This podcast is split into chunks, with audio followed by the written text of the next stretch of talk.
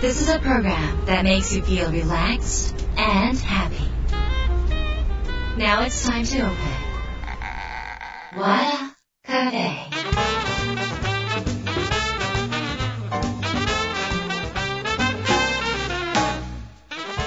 フェのオーナー和田博美です。やる気満々の人もちょっと明日が憂鬱な人も明日笑っていけるよ。今夜もワクワクお届けします。改めましてこんばんは。和田博美です、えー今週もゲストをお迎えしております。え新規事業家森谷実さんです。森谷さんと私はあの今日の収録がえ初めてになるのであのどういうお話しさせていただくかちょっとドキドキしてるんですけど森谷さんの経歴をちょっと見るとものすごい方でなんか30年で52ですよ、52の事業を立ち上げたってもう新規事業のプロ中のプロなんですね。でもう本当にこのコロナ禍の中であの今、会社もこれからどうなるか分からないなって不安な方にたくさんいらっしゃると思うんですが、ま起業したい人、副業したい人そしてこれから将来ちゃんと考えて自分の未来自分で作っていきたい方はですね今日の森谷さんの話すごいためになると思います、えーぜひちょっとメモを用意してね、えー聞いていただきたいと思います。今回は森谷さんの新刊「起業は医師が10割」のお話を中心に2週にわたって伺っていきます。和田博美の和田カフェどうぞ最後まで楽しんでってください。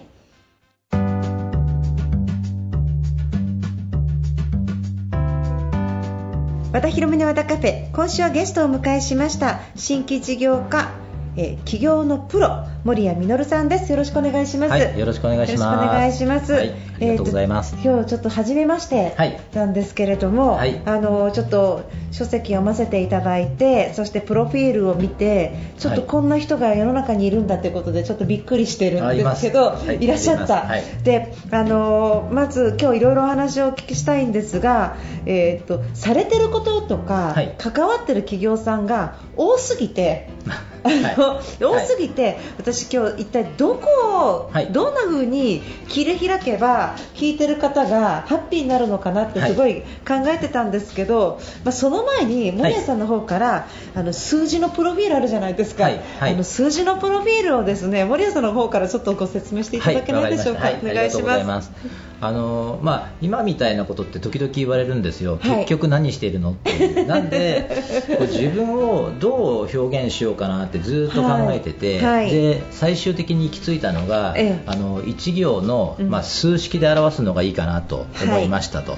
で今行き着いてる数字は52イコールうん。17足すん。21足す14なんです。はい。でこれ僕の人生のすべてですみたいなことを言ってますと、はい。はいこれ何の数字なのかっていうと52は今52歳はい。なんですね、はい。でその52歳を17とえはい。21と14で割ってるんですけど、はい。それぞれが、え。えっと、全部立ち上げた事業の数なんですよ17、21、14はいそうです、はいはい。で17があの、まあ、組織人としてはい。何かを立ち上げた数、まあ、要はそのサラリーマンっていうんですかね、はい。えっと、会社勤めをしながら、はい。えっと、これお前やれって言われて、はい。新規事業にアサインされた数。あそれがはい。17回、2社にまたがって、ええ。あれやれ、これやれって言われて、ははいい、わかりましたっていうのをはい。17回繰り返した数字。すごいでなんですすねこれは多分僕が自らの意思を持ってやったんじゃなくて、ええ。アサインされたんで、まあはい。どちらかというとその社長の意思ですよね。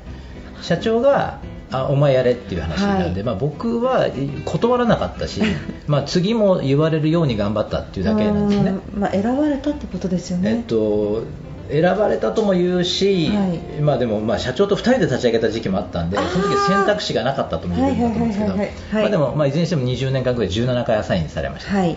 でその次の21位は独立企業の数はい。です。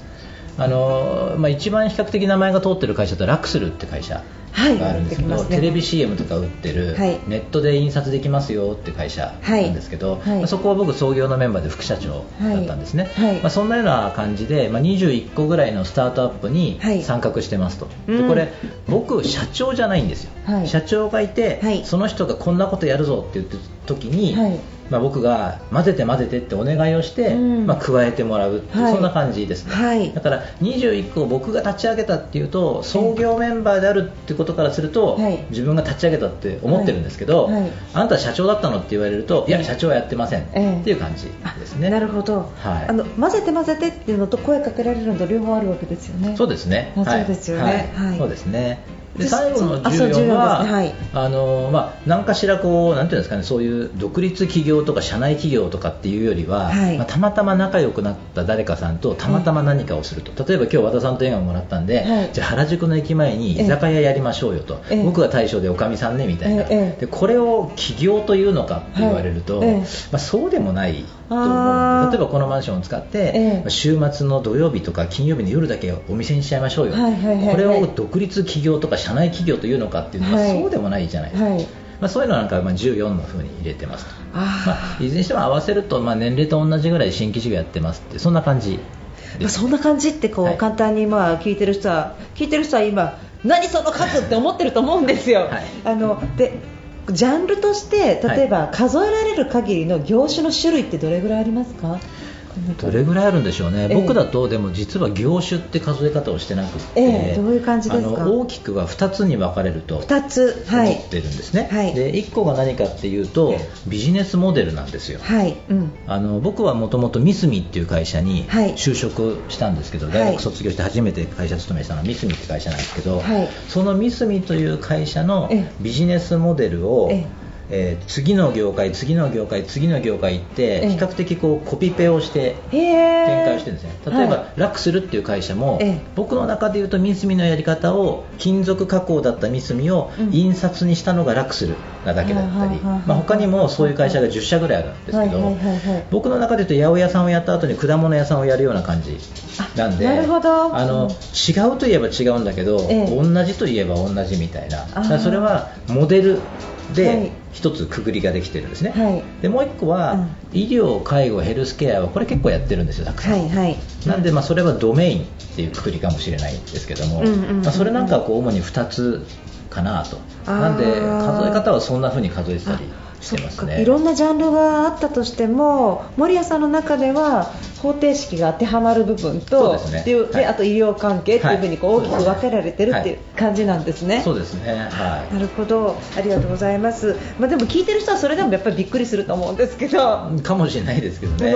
そもそもなんでそんなに新しいことされてるんですか、あのいやでも最初の経験がサラリーマンなんですね、はい。で17回アサインされまくったわけですよ、はい。で初めての社会人経験で、ええ。20年間にわたって17回もアサインされると、ええ。きっと誰しもがそういう風になるんだと思うんですよね。はい。なりますか、うん、多分そうなると思うんですよ、はいはい。だからあんまりこう僕自身がそれを目指したっていうよりは、ええ。比較的受け身で、ええ。田口さんという社長に、ええあんたは新規事業やだけをやりなさいって入社してすぐ言われたんですね、はい。そしたら本当に20年間2社にわたって田口さんに17回アサインされただけなんで、ええ。それどちらかというと受け身なんですけどね。どうしてそうなったのかっていうと、まあ、田口さんですねって感じあですかねそうなんだ、はいはい。ちょっと本には書いてなかったんですけど、うんはいはい。森谷さんって中学とか高校とか大学の時に、あのなんか夢があったり例えばこういうこと起業したいと思ったりとかっていう気持ちはあったんですか、なかったですよ。全くないただ、ええ。あの僕大学生の頃ってバブル時代はい。だったんですよ、はいはい。で、ええ。むちゃくちゃ世の中が景気がよくってあの日経平均3万9800円っていう時代ですよね。山手線の内側の土地でアメリカ全土が買えたっていう、はい。もうなんか理解不能な時代はい。なんですけど、あの頃って今日は必ずうん。昨日よりもよくって、ええ。明日は必ず今日よりもよくって、うん。なんか連敗したら連勝すればいいぐらいの、ええ。なんか国民全部がなんかそういう変な状況だったじゃないですか。はいはいはいで、はい。ちょうど僕はたまたま大学生になった時に、はい。あの周りの人が会社作ってたんですよ。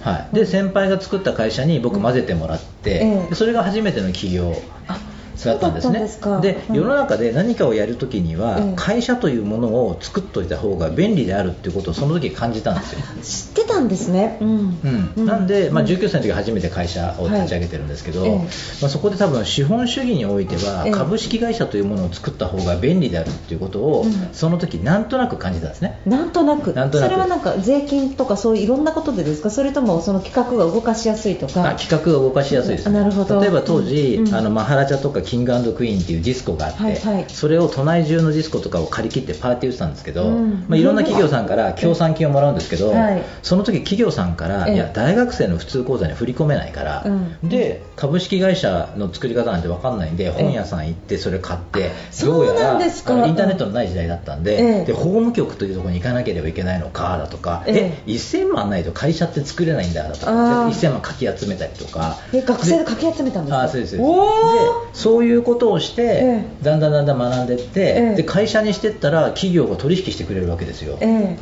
あそういうことなんだってまあ、一人の学生だったら信用を受けないところが、はい、会社なら信用を受けるって。いや僕は僕なんだけどっていう話なんですけど、ええ。いや世の中ってこうなんだなみたいな。やっぱ会社ってあった方がいいんだとって。あじゃあ起業のプロの第一歩っていうのは、はその三角さんに入社する前のその第1回目の起業の時に、はい。ちょっとしたその体験から割と起業に対するポジティブなイメージっていうのがもともとそうですね。あったってことなんですかね、まあ、世の中の人がみんなそういう時代だったと思うんですけどね。あなるほど、うん。みんなでもみんな社長になりたい感じですかじゃあ。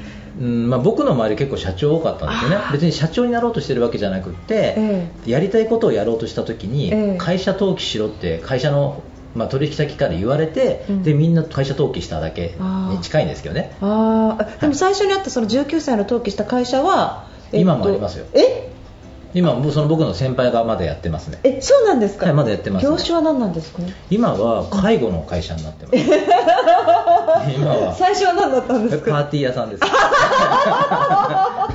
会社っていうのは箱を作っちゃうと、はい。中身入れ替えてもはい。問題ないってことなんはい、ですね、一時期一時期は沖縄でテレビ番組やってましたね。え同じ箱で？うん。へえ。IP コーポレーションという会社これどこまで喋っちゃっていいのか分かんないですけど、ええ。小畑さんという先輩なんですけど、えはい、最初はパーティー屋さんで、ええ。マハラジャを借り切ってパーティーやったり、ええ。あの例えばなんかこう冬の、まあ、ホテルとか借り切ってスキーツアーとかやってるようなそういう会社だったのが、ええ。そのうち沖縄でテレビ番組とかいろんなお店とかをやり始めて、えで今は横須賀で介護施設をやってたりしますけど、あとサプリメントとかも売ってますね。でもそこからでもあの会社作って面白いなと思いつつも守屋さんはあえてサラリーマンを1回選ばれるわけですよね、はい、小畑さんに言われたんです。なんでですか？一回ちゃんとした会社に就職して、ええ。社会人としての教育受けろって小畑さんに言われたんです。ああそうなんだ、はい。じゃ学生起業家のままではなく、うん。一回サラリーマンとして経験がとても大事だってことなんですね。そうですね。ちなみに、うん。うんまあ、最初に僕就職した会社三角なんですけど、はい。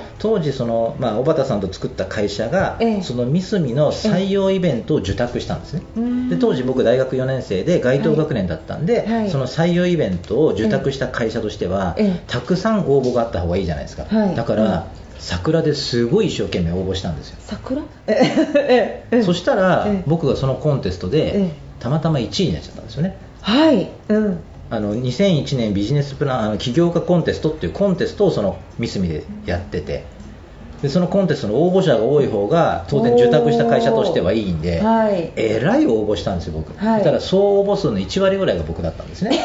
それいくつ？ちょっと覚えてないんですけど。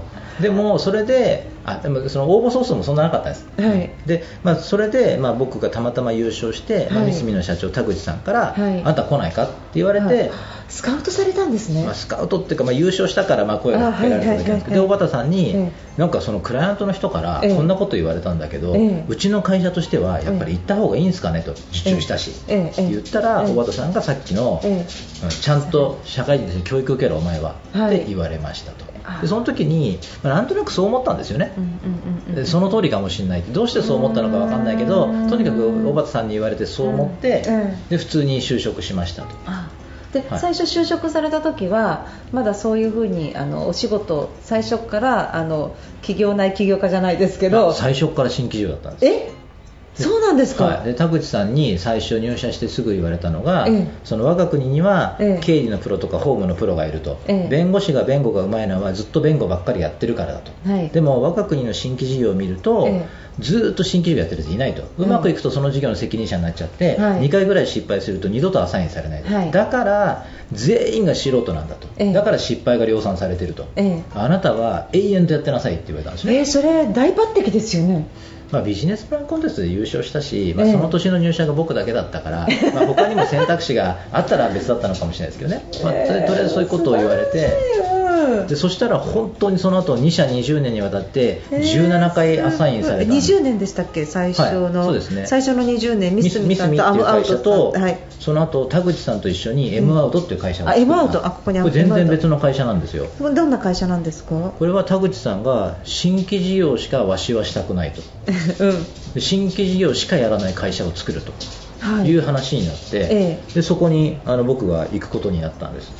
あのミスミを辞めて、やめて、はい。まあ、それも田口さんが聞いたんですけど代表になったんですか？それともえっと、社長は田口さんなんですけど、ええ。まあ、実務やる人は当然いないんで、うん、事業部長みたいな感じ、まあ、取締役なんですけどはい。そこでどういうことまたされたんですか？まあ、そもそも新規事業しかやらない会社ってなんだ？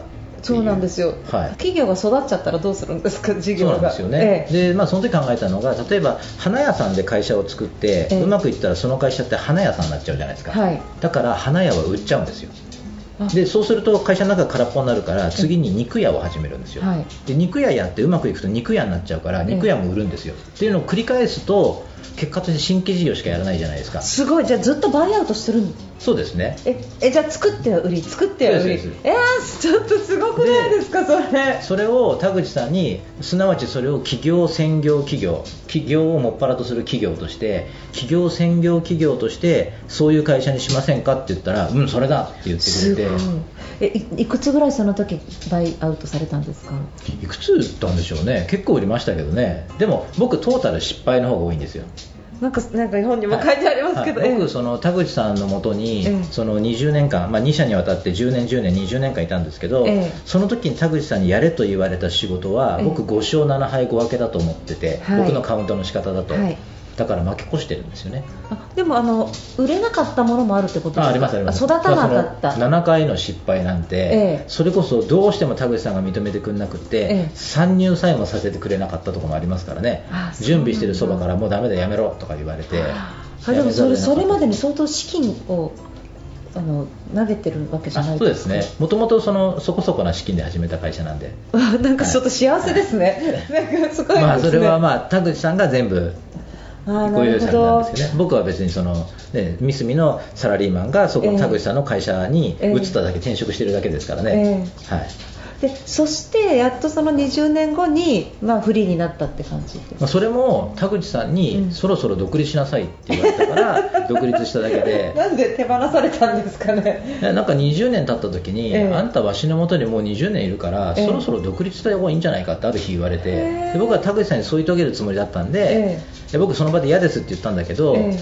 まあでもまあこれ独立するんだろうなってえ思って、ええ。そもそもその三隅から M アウトの転職も、ええ。そのある日田口さんに呼び出されて、ええ。来月末でいいかって言われて何がですかって言ったら僕が三隅を退職して会社辞めて M アウトという会社に転職するのをええ。田口さんが決めてたっていう、東証一部上場企業にやってたことなんで、ええ。だからそそれぐらい僕は受け身の人生をこうちょっとしばらく歩んでたんですけど。ああでも、はい。でも相当な信用ですねいやーわかんないですけどねうんもう絶対この人連れて行こうと、でそして可愛い子には旅をさせるじゃないですけど、はい。もう旅に出てこいと。そう感じですよね。は今回ですねあの企業は医師が10割っていう本を上司されたんですが、そもそもあの、まあ、それだけのご経験がある中で今回あえて本を書こうと思われた理由とかってございますか、はい、はい。あの今ってコロナじゃないですか、はいむちゃくちゃ大変じゃないですか、はい。世の中が、はい。で大変な時に、ええ。大変っていうところを見ちゃうと、ええもうなんか大変以外ないと思うんですよね、はい。辛いし、はい。うん。でも大変じゃないところを何かいいところを見ようとすると、ええ。コロナって別の見方ができると思ってて、はい。例えば10年ぐらい経って、はい。平和が訪れた後にもう一回あの時代って何だったんだっけ？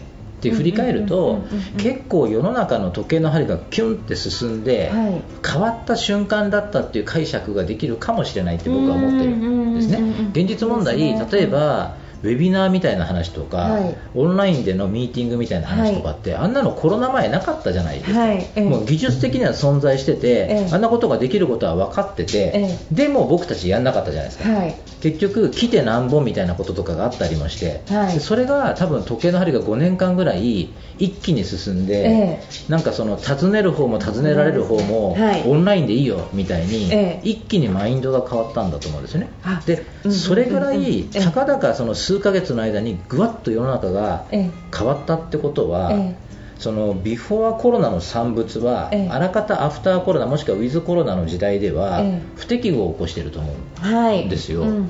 これ全部ビジネスチャンスじゃないですか、そうですね。はい、何かが今までは満たせてたんだけど変わっちゃったから、えなんか不具合生じてるじゃないですか、はい。はい。うん、そうすると全部それって商売チャンスですよね。そっか。だから企業のプロから見ればそういう視点に、ねそうですなるわけですね。だから、まあ、大変な時期に大変だって思っちゃうよりは、はい。そういう面をあえて見ると、はい。まあ、一歩二歩進めると思ったんで、はい。まあ、そういう本を出すことって少しは意味があるんじゃないのかなと思って、うん。まあ、出させてもらいましたと。あ。でその時に、うんうん。まあ、せっかくだから、うんうん。その前向け前向けっていうだけだと、はい。なんか無責任かなと思ったんで、ええ。まあ、自分なりのその30年間で、はい。その自分なりに体験して学んできたやった方がいいこと9つとか、はい。やっちゃいかんこと7つとか、まあ、そういうのをこう書くことによって、ええ。まあ、前を向いた人がええ。前に向かって進んだ時に、ええ。少しでもなんかこう参考に立つ情報も一緒になって出せたらいいなと思って、まあ、それをまとめたのが今回の本。ありがとうございます。あの最初に答えを一ついただきたいんですけど、はいはい。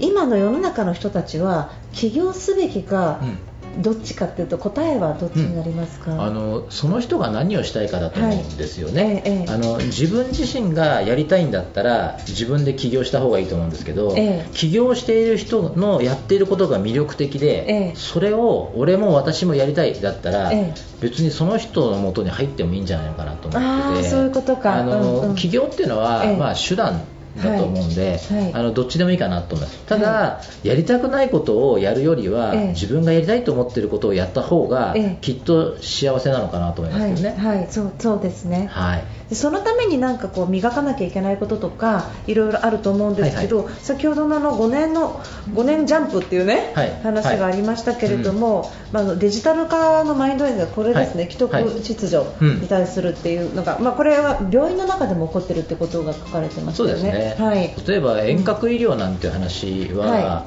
昔からあったじゃないですか、はいえでみんなが知ってた話じゃないですか、はいはい。でも一向に進めなかったと思うんですよね。え はい。で現実問題コロナになっちゃって、はい。まあ、病院とか診療所にはい。行けないし行きたくないってはい。いう状況になって、ええ。でいきなり始まったじゃないですか、はい。遠隔医療が、ええまあ、法的にも整備されてきましたし、えええやっぱりこうこれまで岩盤があって、うんうん。てこでも動かなくってそんなの動かそうと思うと、ええ。もうなんかくたびれちゃったり怪我しちゃったりするのに、まあ、今回は勝手にそうやって岩盤が動き始めたんで、ええ。これチャンスだと思うんですよね、はい動いてないものを動かすのはもう大変ですけど、ええ動き始めたものにこう乗っかるって大事じゃないですか。やっぱりなんか動かしちゃいやだダメだっていう人もいっぱいいましたようん、ね。いっぱいいたと思うんですよ。なんか損する人が、はい動かされると、ちょっと自分たちの既得権益が脅かされるっていう方たちがいっぱいいたわけですよね。はい。やっぱり権益を持ってる人は基本的にええ変わらない方がいいじゃないですか、はい。なぜなら権益を持ってるから、はいえでも時代が動いちゃったから、ええもうしょうがないと思うんですよね。そうですね。はい。うん。ここはやっぱりこれこれまで動かなかっただけに、ええ。ありとあらゆるいろんなものがたまりにたまってるから、はい。これ動き始めた時はそれはもう思いっきり大きな、ええ。その新大陸出現みたいな話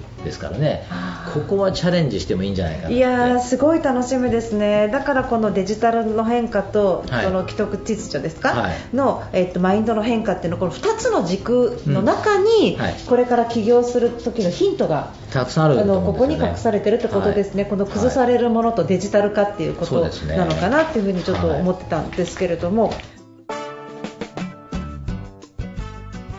なんか本当になんかいろんな企業塾ありますけどここまで実績積んだ方に学べるっていう方が、いやたくさん企業塾あるじゃないですか。ありますね、はい、なんかそういうのって学ばれたことはないですよね。ないですね。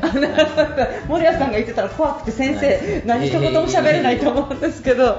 ちなみに今回の塾はええ。基本的にはそんな教えるつもりないね、あ何されるんですか？あの、うんまあ、むしろ何やりたいの？っていう、ええでそれ説明してみたいな。でそれをやりたいんだったらこういうこととこういうこととこういうことやんなきゃダメなんじゃないの？みたいな。ええ次回までにやっといてねっていう、ええ。そんな感じの授業なんでじゃあもうあのコンサルですね。そうですね、まあ、壁打ちっぽいことをして、で最終的に、ええ。まあ、あの全部で3回やるんですけども、ええ。最後の時に、うん。あの例えば独立起業される方だったら僕は出資するっていうのがええ基本的なゴール、ええで、まあ、企業内企業で大企業の新規事業だったら、ええ。僕がパートタイムで参画をさせてくださいっていうのがゴールですね、僕の中で。えそれはすごいですね、森谷さんが変える？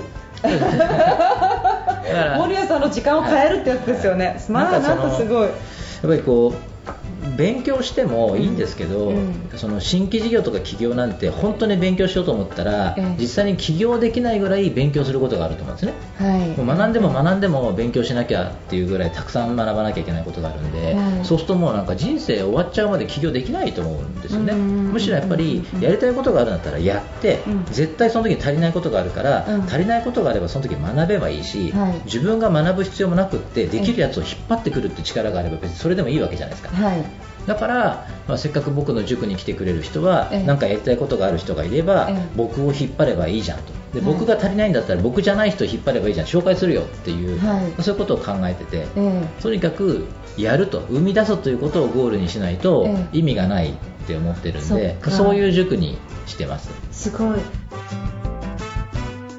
そろそろ時間になってきました。森谷実さんとの続きはまた来週お届けします。森谷さん来週もよろしくお願いします。はい、よろしくお願いいたします。